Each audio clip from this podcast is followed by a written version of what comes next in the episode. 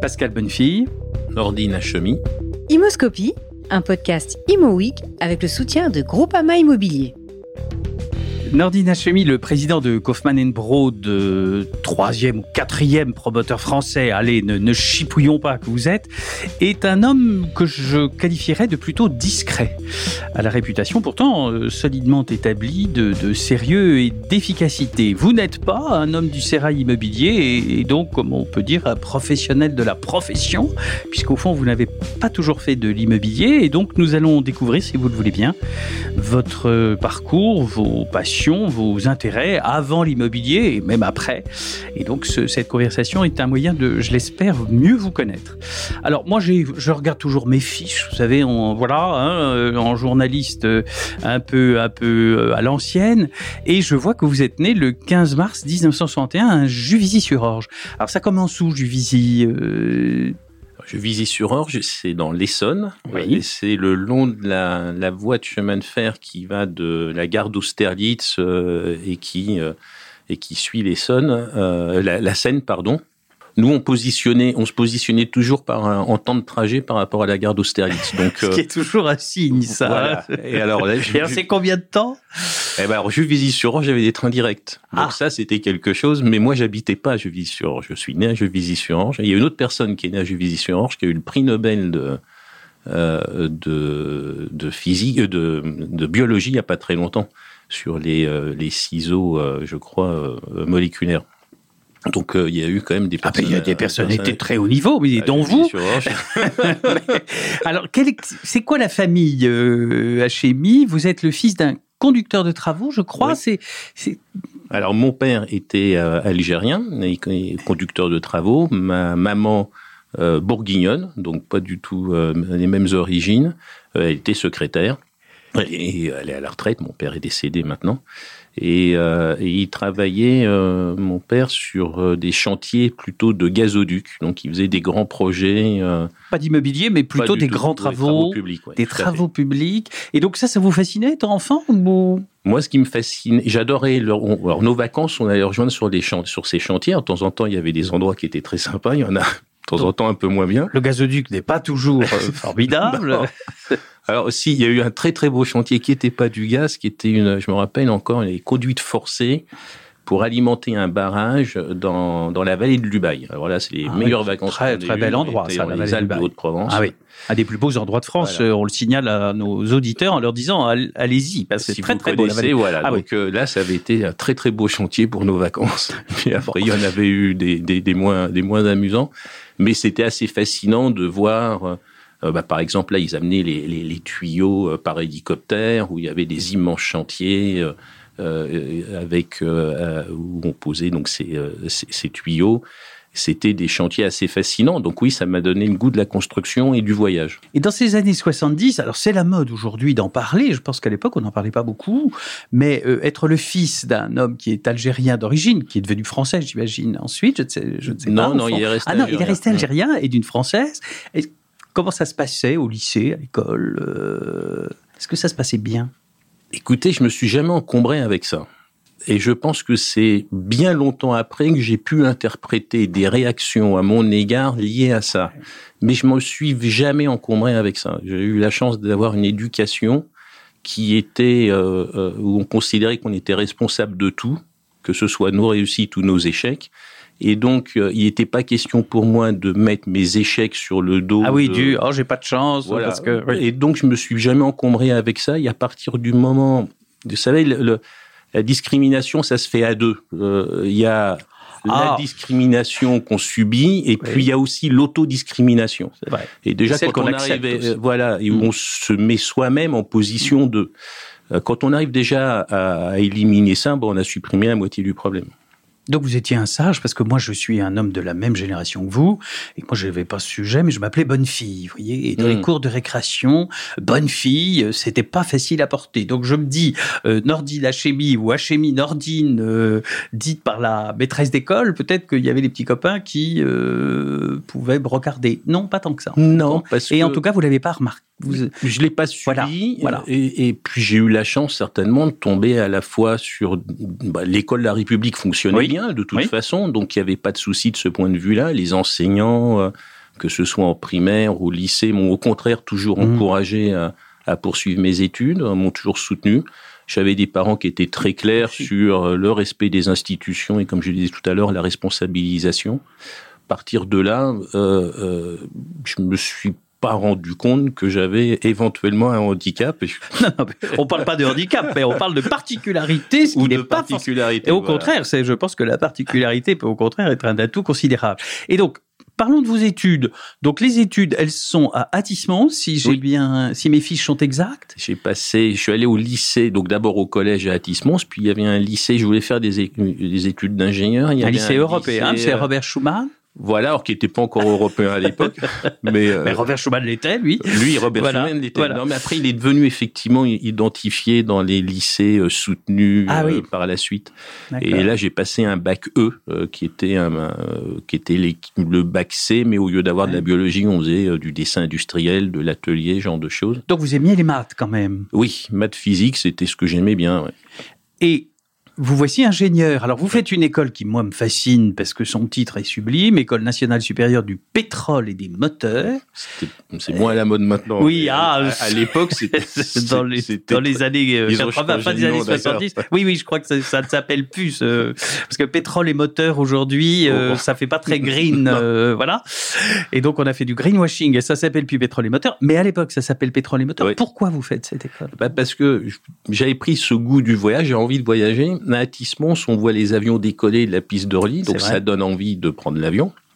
C'est l'époque où on va encore à Orly euh, vous regardez les avions sur qui la grande terrasse, exactement. C'est ce qu'on faisait aussi. il n'y avait pas de contrôle de sécurité comme maintenant. On, marchait pratiquement avec les passagers qui allaient embarquer et on allait les voir décoller. Et puis j'ai eu cette envie de voyager et je me disais, bah, le meilleur. J'aimais aussi beaucoup la mer, donc je voulais travailler dans l'exploration pétrolière euh, offshore. C'était ça mon, ce que je m'étais mis en tête. Et, et, donc. ce que vous n'avez pas fait si, si, parce que ah, après on va en parler. Euh, mon, mon, premier stage de ah longue durée, ça, je l'ai fait sur des bateaux d'exploration en mer de Barents. Voilà. Donc vous faites cette école pendant trois ans, deux ans Oui, alors j'ai d'abord fait l'Institut de physique du Globe de Strasbourg, qui est une école d'ingénieurs en géophysique, et l'école d'application en dernière année se faisant avec le NSPM.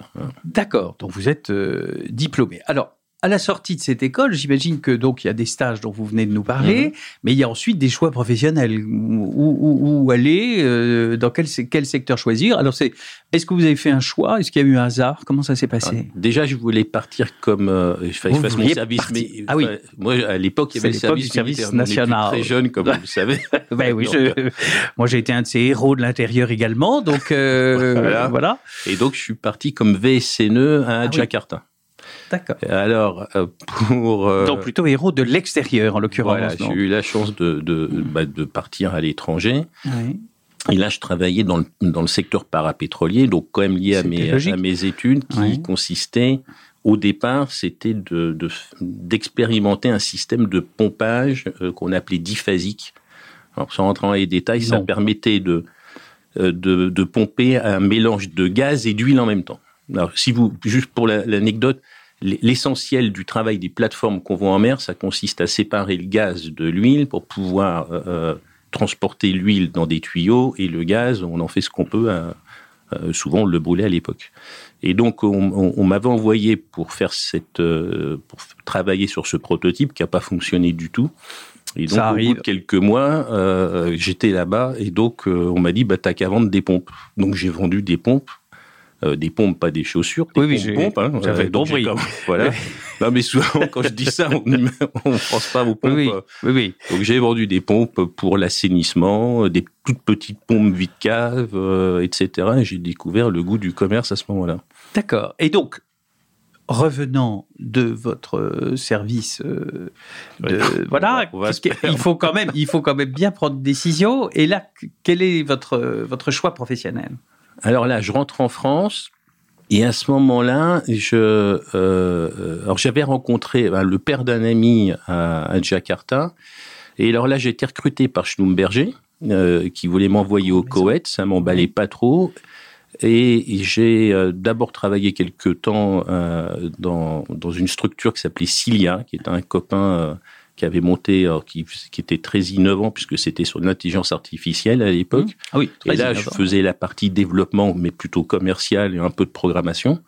Et puis, en fait, j'ai été appelé pour prendre la direction d'une filiale de la Caisse des dépôts et développement, qui était un GIE autour des autoroutes à Hong Kong. Et je me suis retrouvé à Hong Kong euh, donc là, je suis rentré en 87 et à Hong Kong, j'y étais en 88. voilà. C'est ça.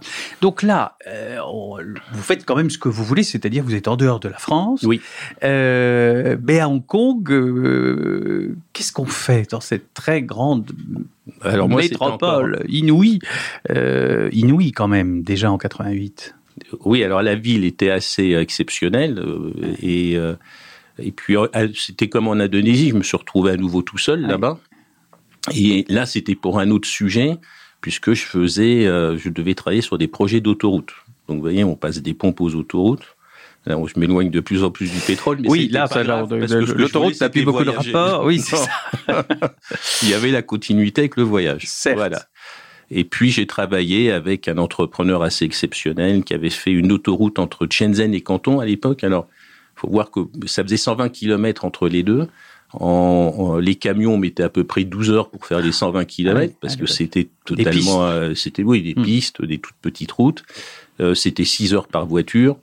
Et puis c'était Teng Xiaoping, encore une fois ça nous rajeunit pas, mais qui commençait l'ouverture et qui avait fait cette zone d'économie spéciale. Et cet entrepreneur visionnaire, Gordon Wu, dit moi je vais faire une je vais faire une concession d'autoroute entre Canton et, Shenzhen donc à la frontière de Hong Kong 220 km et euh, et là on avait ce GIE de la Caisse des dépôts et développement qui a accompagné par des études euh, du conseil. Et puis j'avais aussi une filiale euh, que je représentais qui s'appelait Muller International. C'était le groupe Pégis ça s'appelait Autoroute à l'époque où là j'ai fait des ponts à Taïwan, euh, ce genre de choses. Donc c'était plutôt de l'ingénierie. De l'ingénierie dans dans cette Asie qui est en plein boom à l'époque. Enfin, c'est, enfin, elle l'est encore, mais euh, là on est vraiment aux prémices c'est de ce qui va être le grand développement mm. euh, chinois. Enfin, c'est là vous vivez ce moment-là en ah direct. moi j'ai marché à Pudong, là le qui est, qui est le sorte de Manhattan maintenant, mm. c'était un marais, hein, puisque on avait été consulté pour faire justement le pont qui allait relier entre la rive à à cette sorte d'île. Alors, après quatre ans à Hong Kong, c'est ça, hein, oui. restez, vous, votre vie professionnelle change alors là, je me suis dit qu'il fallait que je me concentre un peu sur un sujet. Oui. Et là, euh, comme je savais pas lequel, j'ai décidé de rentrer en France. D'abord, je voulais pas devenir expatrié professionnel. Et oui, parce que ça, c'est un peu le risque, il me semble. Hein. Euh, j'ai vu pas mal de facilement. Et oui, c'est agréable. La vie est souvent facile. Euh, Mais ce que j'en voyais me donnait pas envie. Donc, je me suis dit, il faut que je rentre en France. Et là, j'ai fait l'INSEAD. J'ai fait un MBA puisque j'avais finalement fait euh, un peu du, du, du, business, enfin du mm. développement euh, sans avoir de formation de culture euh, vraiment très poussée. Et là, l'ingénieur se transforme un peu en manager quand même, parce que c'est. Et là, j'ai fait ce MBA pendant un an à l'INSEAD et à la sortie de l'INSEAD, j'ai travaillé, j'étais recruté par Bouygues. C'est ça. Et là, pendant plusieurs années, vous allez être dans plusieurs des filiales du groupe. Alors, dites-nous un, mot sur. Enfin, j'avais été recruté pour faire ce qu'on appelle des concessions. Donc, je faisais mmh. des grands projets à l'international. Euh, On retrouve quand même votre appétence. Euh, oui, là, il y a de la continuité. Oui. En fait, il m'avait recruté justement parce qu'il m'avait vu travailler à Hong Kong où ils étaient très présents. Mmh. Et donc euh, là, je faisais des projets qu'on appelait des BOT, c'est-à-dire on finançait, on construisait, on exploitait en concession des autoroutes, des aéroports, des, euh, ports. Euh, j'ai gagné un appel d'offres à Rostock, qui était la première, le premier tunnel à péage en Allemagne. Et donc ça, c'était mon premier projet. Après, j'ai monté une opération entre Johannesburg et Maputo d'autoroute à péage.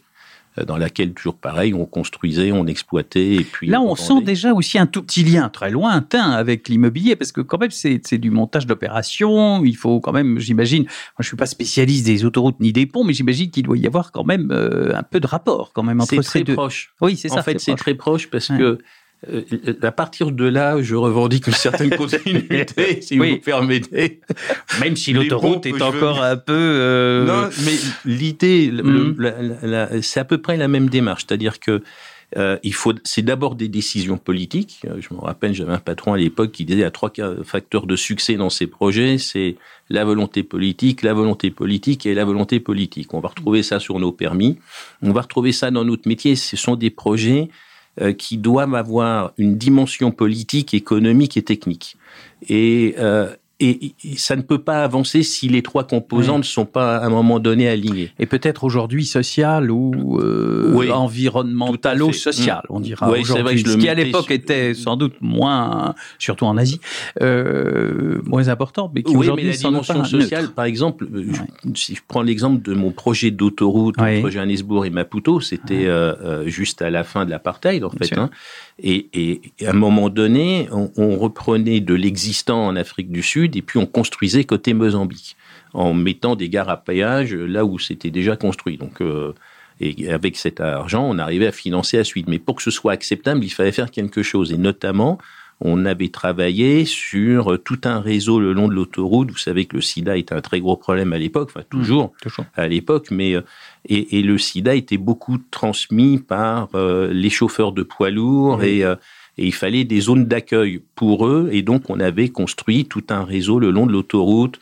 un peu de dispensaires qui permettaient aux, aux, hommes et aux femmes euh, de venir se faire tester, dépister, etc., etc. Donc euh, cette dimension dans ces projets sociaux, euh, elle existe elle toujours. Bien sûr. Alors maintenant, elle est plus exprimée, elle mmh. est plus affirmée. Oui. Mais vous pouvez pas faire ces projets sans tenir compte des contraintes. Et finalement, c'est très très proche de ce qu'on fait dans, dans, dans, dans l'immobilier ou de ce qu'on doit faire dans l'immobilier.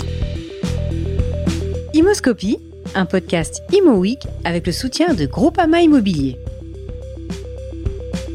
Donc c'est ça que vous avez retenu au fond. Enfin, qu'est-ce que vous retenez, vous, dans la, le, le, bonheur de construire quand même? Parce que j'imagine que quand on arrive à faire son, son autoroute, son, il y a quand même une certaine satisfaction. C'est un peu comme quand on arrive à mettre à jour un grand projet immobilier, non? Il y, a, il y a une part bah, de... Oui, il y a le côté utile. Oui. Euh, le côté utile, euh, c'est pour ça d'ailleurs que ça crée souvent beaucoup de frustration. C'est que Bien sûr. Euh, vous êtes attaqué. Euh, ça fait partie du jeu. Voilà. Alors que à la fin, les logements qu'on construit, les routes qu'on construit, bah, elles sont utilisées. Les logements sont habités. C'est c'est c'est quand même ça rend un service très important et surtout des, des, des, services fondamentaux. Et donc moi, ce que j'aime bien, c'est cette mise en musique, c'est cette euh, et surtout quand on n'est plus en première ligne, c'est de voir euh, cette passion. C'est le fonctionnement en projet. C'est passionnant de voir ces femmes et ces hommes qui s'attribuent, s'approprient à un moment donné un projet, un objectif, et puis qui le font avancer. Humainement, c'est vraiment c'est passionnant à voir. Et donc, au fur et à mesure du temps, vous prenez des fonctions de manager de plus en oui. plus importantes. Donc, on, on, décrit les quelques postes que vous avez que vous avez obtenus, enfin, occupés plutôt. Donc, j'ai dirigé ces, oui. ces, projets internationaux. Puis après, bah, classiquement chez Bouygues, on m'a donné une première filiale à diriger, mmh. Stéro, qui faisait des stations d'épuration et des usines d'eau potable, euh, une société d'ingénierie qui se portait pas très bien, que j'ai redressé. Après, euh, on m'a, à l'époque, Bouygues avait euh, donc plusieurs divisions. Il y avait les, la construction, les télécoms, routes, et il y avait une division qui s'appelait SOR, qui oui. était les services à l'environnement. Et on m'a donné, Stéro étant une filiale, et on m'a donné à, à après Stéro, on m'a confié euh, l'activité internationale de SOR. Oui. Euh, et puis après, on, on, je me suis retrouvé à diriger euh, SOR euh, oui. et en être le président. C'est ça, vous avez été le président de, de SOR. Et après SOR, il y a un nouveau changement un peu à votre carrière, à votre parcours. Oui. pourquoi? Alors, il y a, en fait, sort, euh, il y a eu un LBO, euh, mmh. c'est-à-dire que Bouygues, on avait vendu l'Angleterre et puis on avait, euh, on s'était dit que ça n'avait pas de raison vraiment de rester chez Bouygues. Et donc, il y a eu un LBO que, et, et SOR a été racheté par PAI. Et, euh, et là, j'ai, euh, je, on a le, le fonds d'investissement a souhaité que l'équipe reste. Donc, on est resté, on a fait le, on a fait ce LBO ça revendu à nouveau à des niveaux de valorisation qui me convenaient pas. Je trouvais que c'était beaucoup trop cher. Euh, et il n'était pas question pour moi, alors que l'ensemble des collaborateurs avaient créé euh, beaucoup de valeur pour les actionnaires, je voyais pas pourquoi on allait euh, refaire un tour rechargé avec de la dette, et donc je n'adhérais pas à ce projet. Et, euh, Et donc, vous n'avez pas adhéré. euh, non, alors, par contre, ça, quand vous êtes dirigeant, vous pouvez pas partir comme ça. Vous Ouais. êtes- et donc, euh, le- ça m'a pris plus d'un an avant de pouvoir me libérer. Voilà. Voilà. Et alors, libre, vous allez où? Alors là, je me retrouve, vous savez, c'est comme dans les groupes de rock. Ah bon? Oui. On dit souvent qu'il y a il y a le premier album qui est réussi, le deuxième qui peut être pas mal, et c'est au troisième on voit si ça continue ou pas. Donc le premier album, ça allait pas trop mal jusqu'à ce point-là. Le Mhm. deuxième, je me suis retrouvé à diriger une société qui s'appelait Séchilienne Sidec, qui Mhm. était un mélange de 40% un fonds de private equity, 60% société cotée. C'était très très compliqué à gérer. Je rentrerai pas dans les détails. Oui. Mais euh, euh, il y a eu un gros gros travail de, de, de j'allais dire de mise aux normes pour parler pudiquement. Et, euh, et dès que j'ai pu partir, je suis parti. Voilà. Donc là, je suis resté trois ans, ouais, trois ans, trois ans et demi. Et en 2013, Et là, euh, bah, ça fera bientôt 10 ans. voilà, et on est venu me chercher pour reprendre la direction de, de Kaufmann, euh, qui appartenait à PI, avec qui j'avais que j'avais rencontré à l'occasion de la précédente. du, du LBO de, De- Sort. Et, euh, et donc j'avais alors là pour le coup un actionnaire en qui j'avais confiance parce qu'on pouvait se dire les choses. Euh, et puis un- une entreprise magnifique avec des, pro- des très beaux projets qui Ouais. demandaient qu'à euh, avec des collaborateurs qui demandaient qu'à ouvrir le, le- le champ d'action de l'entreprise. Donc ça, c'était un vrai bonheur. Et donc là, vous devenez vraiment un professionnel de la profession, puisque là, vraiment, là, euh, vous devenez un promoteur. Vous y tenez. Oui, oui, ah bah, euh, je me raccroche, je me raccroche. Et donc, euh, qu'est-ce que ça fait de devenir un promoteur? Alors, Est-ce que Oui. ça change quelque chose au fond? Au début, je vais, je, je vais vous avouer que l'image que j'avais, euh, il y, avait deux choses. Il y a l'image de la profession et il y a l'image de l'entreprise. Donc j'avais un- une image très positive de Kaufmann et Brown, Qui est une belle marque. qui est une belle marque et qui faisait. euh, ah, puis il faut quand même que je vous raconte une anecdote. Euh, euh, J'ai acheté en 2007 une maison à Loussienne. Bon, mon épouse étant américaine, les enfants allaient au lycée international À Saint-Germain. Saint-Germain. Donc on cherche plutôt en fonction des transports, que ce soit le plus direct possible. Et mon épouse s'appelle Kimberley. Et donc on achète cette maison qui avait été un peu, enfin, pas mal transformée, agrandie et tout. Il y Et a de on- très chez belles le maisons notaire- à Louvciennes. Et chez le notaire, euh, euh, on, alors d'abord je découvre que c'était une maison Kaufmann, mais bon, j'étais pas encore chez Kaufmann. Et puis on donne des noms aux maisons. Et comme c'était les modèles, euh, vraiment les premiers grands modèles américains, la maison s'appelait Kimberley du même prénom que mon épouse. Et puis, euh, six ans plus tard, bah, j'ai dirigé l'entreprise. Donc, on voit quand même qu'il y avait un peu de préparation. Voilà, Oui, voilà on Voilà. a retrouvé le fil. on retrouve le fil. Et euh, donc, vous, c'est Donc- ce métier de promoteur quand même. Bah, je le percevais mal. Voilà, plutôt comme beaucoup de le gens. grand public, j'avais Voilà. plutôt une image, euh, une image négative. Moi, je suis frappé par ça, sur, sur cette image quand même Mm. incroyablement souvent négative encore aujourd'hui, euh, dans le monde politique, mais dans le monde social, bah, partout. C'est c'est un métier, au fond, qui est encore aujourd'hui, euh, euh, monsieur le promoteur, c'est- pas forcément un compliment. Non, parce que autour, alors ça s'explique, euh, mais c'est parce que c'est aussi une responsabilité dans la communication qu'on doit avoir dans la profession. On cristallise toutes les contraintes. Donc, par définition, les projets, c'est une succession de consensus et de compromis qui sont faits euh, euh, avec avec toutes les, les, les forces opposées au projet. Et donc, on Ouais. fait beaucoup d'insatisfaits. Par définition. Et, et, et, et du coup, c'est un peu compliqué euh, de euh, d'être apprécié par tout le monde. Ouais. Alors, ce qui est intéressant quand on fait les, des études comme ça de, de notoriété, Mhm. c'est qu'on voit que la profession n'est pas aimée, mais quand vous demandez à, aux, à- à- aux clients, euh, donc, est-ce que vous aimez les promoteurs pour Mhm. faire simple Non. Non. Est-ce que vous aimez votre promoteur Oui. Oui. Donc, c'est Sauf ça qui est exception, bien entendu, mais enfin dans l'ensemble. oui. oui, oui. oui, c'est-à-dire que on comprend quand on devient client d'un promoteur, on voit euh, et l'essentiel des promoteurs faisant bien leur travail, on voit ce que le promoteur a apporté. Donc il y a une vision de la profession dans son ensemble qui est pas positive. Par contre, on voit tout, tout le travail qui est rendu quand on en devient client. Euh, donc, moi, je pense que les promoteurs devraient parler plus des produits et moins d'eux, et, et, certainement que ça devrait aider. Euh, Alors, c'est un peu votre cas, parce que, encore une fois, je disais discret euh, en introduction, je crois que c'est assez vrai. Euh, je vous entends pas tous les jours sur toutes les ondes, vous ne donnez pas votre avis en permanence, euh, alors que vous êtes un des, des, grands du secteur. Pourquoi cette forme de discrétion de votre, de votre part? Bah, D'abord, c'est quand même un, un, métier qui est très structuré et les produits euh, euh, sont pas en train d'être de, de, modifiés tous les mois. Euh, donc moi, je parle effectivement peu, mais je dis à peu près toujours la même chose. Euh, c'est un bon moyen d'être entendu, cela dit, parce que ça finit par bah, passer voyez, parfois. Il n'y a, a, pas de ministre du logement, notamment. Alors moi, oui, je disais qu'il fallait constaté. le supprimer il n'y a pas longtemps. Oui. Donc, bon. J'ai peut-être été écouté, allez savoir. Mmh. Le, donc, les, les, les ce qui fait les contraintes autour du logement sont toujours les mêmes. Ça sert à rien de, de, de, de prendre la parole pour tous les trois mois euh, donner une solution différente. Les fondamentaux sont les mêmes. On aura toujours besoin de terrain pour construire. On va pas se mettre à révolutionner en construisant euh, hors sol. Euh, les contraintes environnementales sont connues, les mmh. contraintes sociales sont connues. Il y a un besoin. Il y a quand même des grands sujets. Il y a les sujets de densification, par exemple, qui sont euh, qui sont récurrentes. Et dans une ville comme Paris, on, on, on, connaît la chanson. Oui, à mon avis, on construit pas assez. Mais tiens, je vous poserai la question tout à l'heure.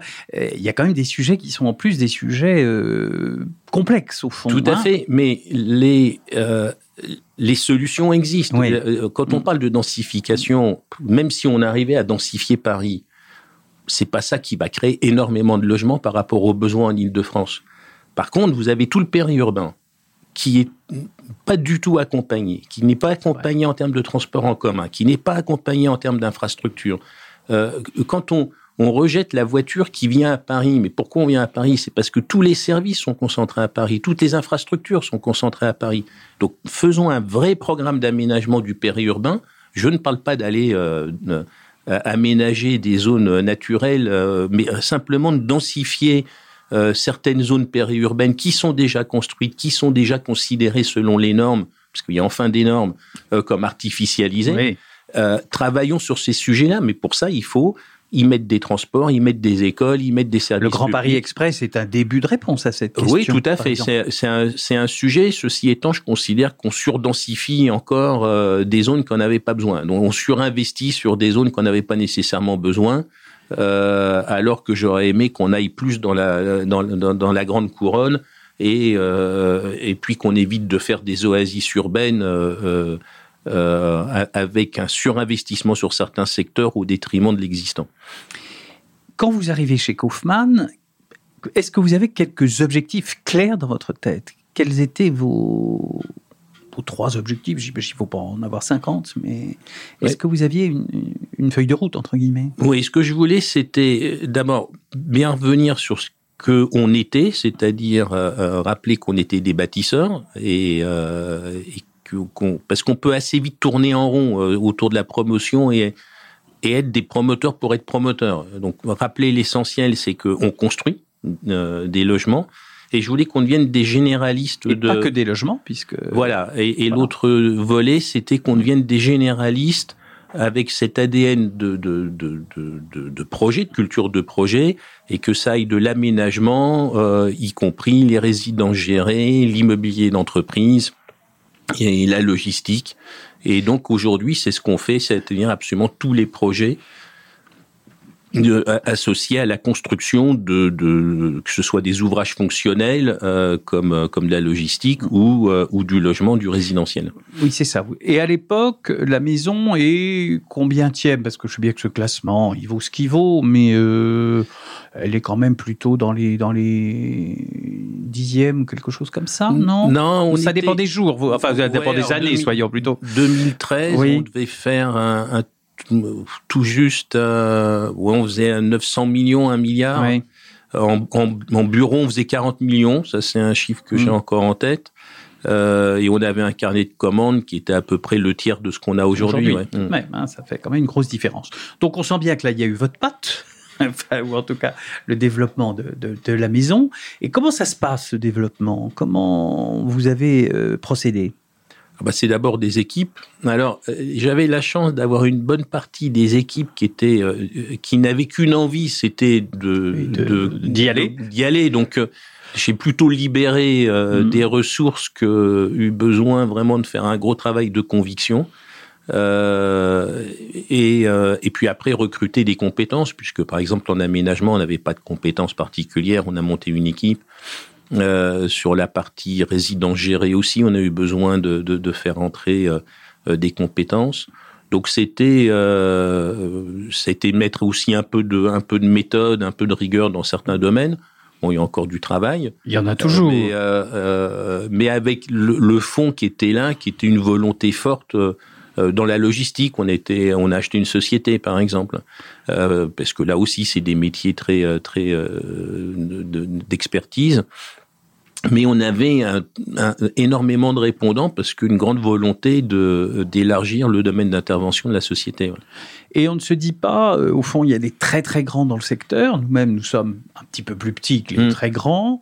Euh, ça va pas être facile. Comment, quels sont les, les quelle est la psychologie face aux très grands Et le classement, d'ailleurs, a un petit peu évolué depuis dix ans. Mais euh, les très grands sont pas tous euh, au même niveau. Mais et vous connaissiez par exemple très bien la maison Bouygues. Euh, comment est-ce qu'on fait? Bah, nous, on a une spécificité. Un point important, c'est qu'en jusqu'en 2016, le principal actionnaire, c'était PAI. Donc, on avait un actionnaire de référence qui était euh, en plus très solide. Et en 2016, PAI a décidé donc de, de faire évoluer l'actionnariat, c'est-à-dire notamment de vendre. Et nous, on a proposé de racheter, sauf qu'on n'avait pas les moyens. Donc, comment racheter? Ça consistait à mettre en bourse une partie de la société et puis garder, nous, ce qu'on pouvait se payer.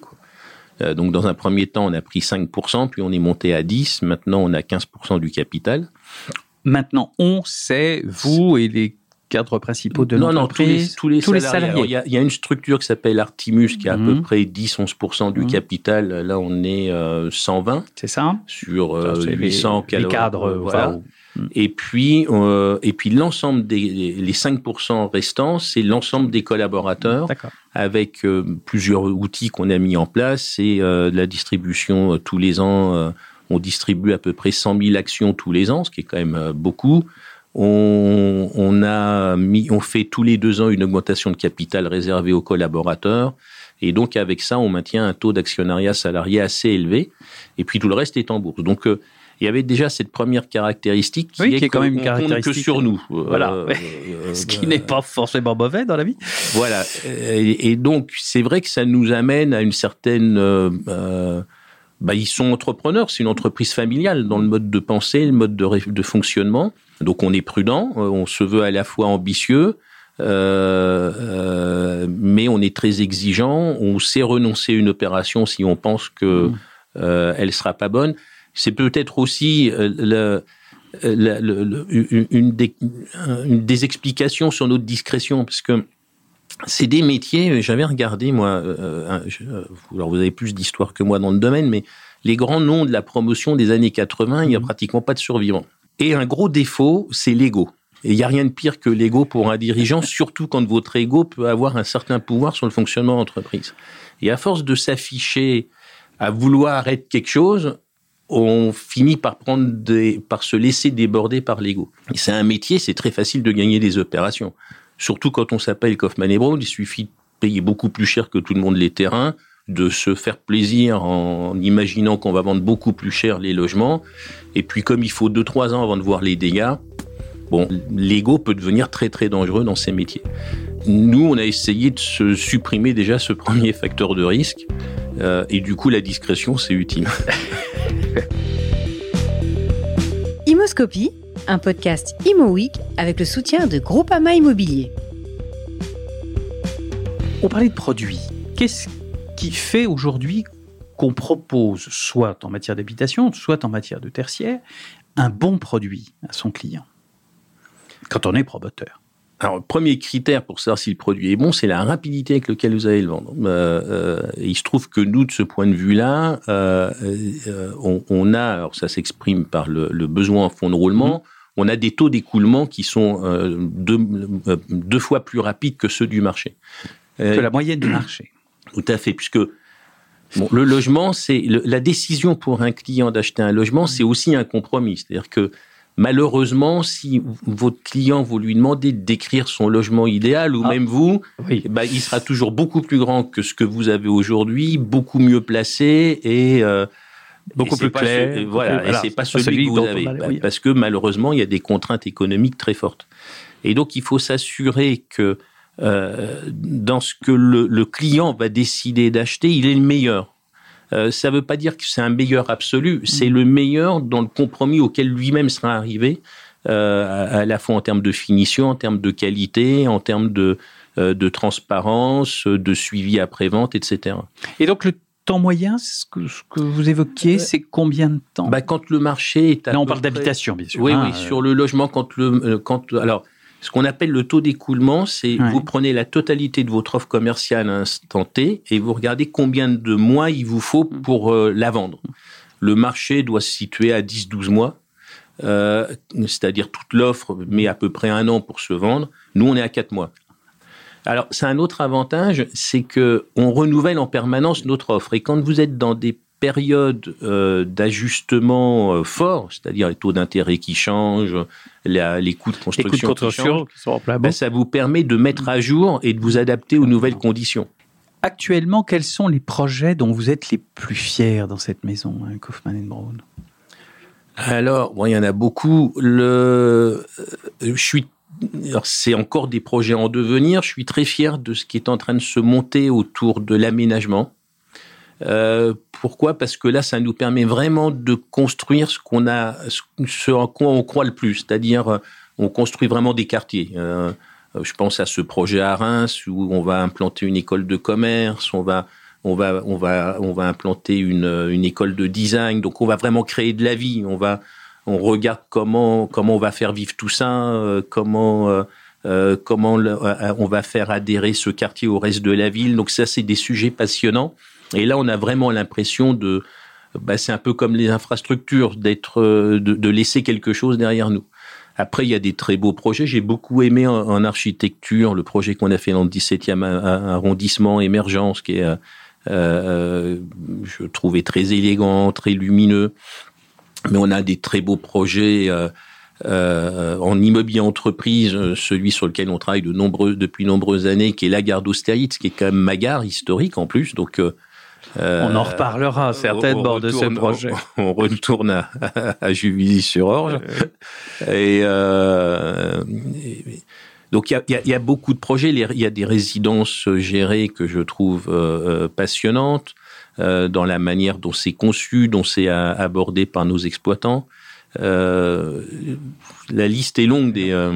Quand on est promoteur, est-ce qu'on se passionne pour l'architecture? Est-ce que c'est forcément obligatoire? Je, je, prétendrai pas être cultivé dans le domaine. Je suis sensible à ça, mais je me l'interdis un peu. Pourquoi? Parce que l'architecture, pour moi, c'est un choix politique. Euh, on fait pas on doit pas faire une architecture pour nous, mais c'est l'élu à la fin qui est responsable euh, du visage entre guillemets de son oui, puis d'un choix d'un mm. choix qu'il aura fait, qu'il aura mm. supporté, euh, qu'il aura à défendre auprès de sa population. Euh, et c'est vrai que parfois je suis un peu énervé quand j'entends des critiques parce qu'on va voir des villes qui vont décider d'avoir une architecture très, très, très traditionnelle, très, euh, alors on va dire, ah, c'est du pastiche et autres. Néo quelque chose. Oui, hmm. mais c'est pas le sujet. Si, les élus et la population veulent cette architecture et que, euh, en respectant cette volonté, eh bien, on arrive à construire des logements qui, encore une fois, sont utilisés, etc. Euh, euh, c'est très bien. Euh, et, puis, et puis, moi, je pense que l'architecture aujourd'hui, un, de ces, évolutions importantes à venir, je pense, c'est aussi la frugalité dans l'usage des matériaux. C'est-à-dire que on voit trop d'architecture avec des gestes inutiles. Euh, on revient à l'ego dont on parlait tout à l'heure, peut-être. Oui, oui, oui, Mais euh... En même temps, nous sommes face à un geste euh, que nous voyons non loin, qui est la Tour Eiffel, qui est un geste très clair. Et au fond, Paris ne s'en est pas si mal porté de ce geste. Oui, mais c'était un contexte donné. Bien sûr. Et puis, et puis d'un point de vue ingénierie, Ah oui. c'est au niveau quantité de matériaux, c'est optimisé du début Très à la fin. Ah, mais- Donc, je dis pas qu'il faut pas faire de monuments, je Mhm. dis pas qu'il faut pas faire de sculptures, je dis simplement que le, et là, c'est pas un, un objet, euh, c'est un objet de, de euh, qui, qui n'a pas de fonction. Non. Mais euh, quand on est sur la, mais il y a eu, y a ce qui a prévalu au design, c'était une sobriété dans l'usage. C'est euh, mathématiquement, physiquement, la, dis- la, la forme de la tour Eiffel, c'est ce que vous pouvez faire de mieux en optimisation en termes de contraintes. hein. Et puis Eiffel, c'est un ingénieur. On, on- Exactement. on revient aux Mm. ingénieurs. Alors, je sais que l'ego n'est pas votre euh, spécialité, mais on pourrait peut-être dire en conclusion quelques mots sur euh, sur vos passions, je ne sais pas, vos vos autres passions dans la vie que celle de l'immobilier euh, strict. Est-ce que vous avez des des passe-temps favoris, des passions Ouais, on va se disperser là. Mais non Bah, J'aime beaucoup la plongée, la voile, ça Ah. c'est mes deux grandes passions. Oui. Je vous avais dit euh, une fois que j'ai j'ai essayé euh, et je souffre beaucoup d'étudier les hiéroglyphes depuis euh, deux Oui, ans maintenant. Je- Ça, on peut être champollion bis, mais c'est quand même du travail. c'est un gros travail et puis euh, c'est difficile. Voilà, donc Ouais. ça, ça fait partie des. Ça, c'est un peu un truc d'ingénieur, il me semble, Champollion, non Les hiéroglyphes, parce que c'est quand même pas du gâteau. Hein non, mais il y a un tel mystère derrière cette écriture aussi ancienne. C'est ça qui vous fascine. Oui, une sorte de. C'est s'approcher des premiers hommes du début. euh, euh, puisque de toute façon, la fin, on la, on la voit pas, donc essayez au moins de revenir vers le début. de revenir vers le début. À l'époque où les constructions, cela dit, euh, les pyramides sont encore là, ce qui nous Ouais. prouve que euh, on peut faire du, du durable, Tout à fait. même si c'était un logement un peu spécialisé. Un peu spécialisé. Euh, Nordine Hachemi, un grand merci pour cette rencontre Merci. et à bientôt. Merci. Imoscopie, un podcast Imo Week avec le soutien de Groupama Immobilier.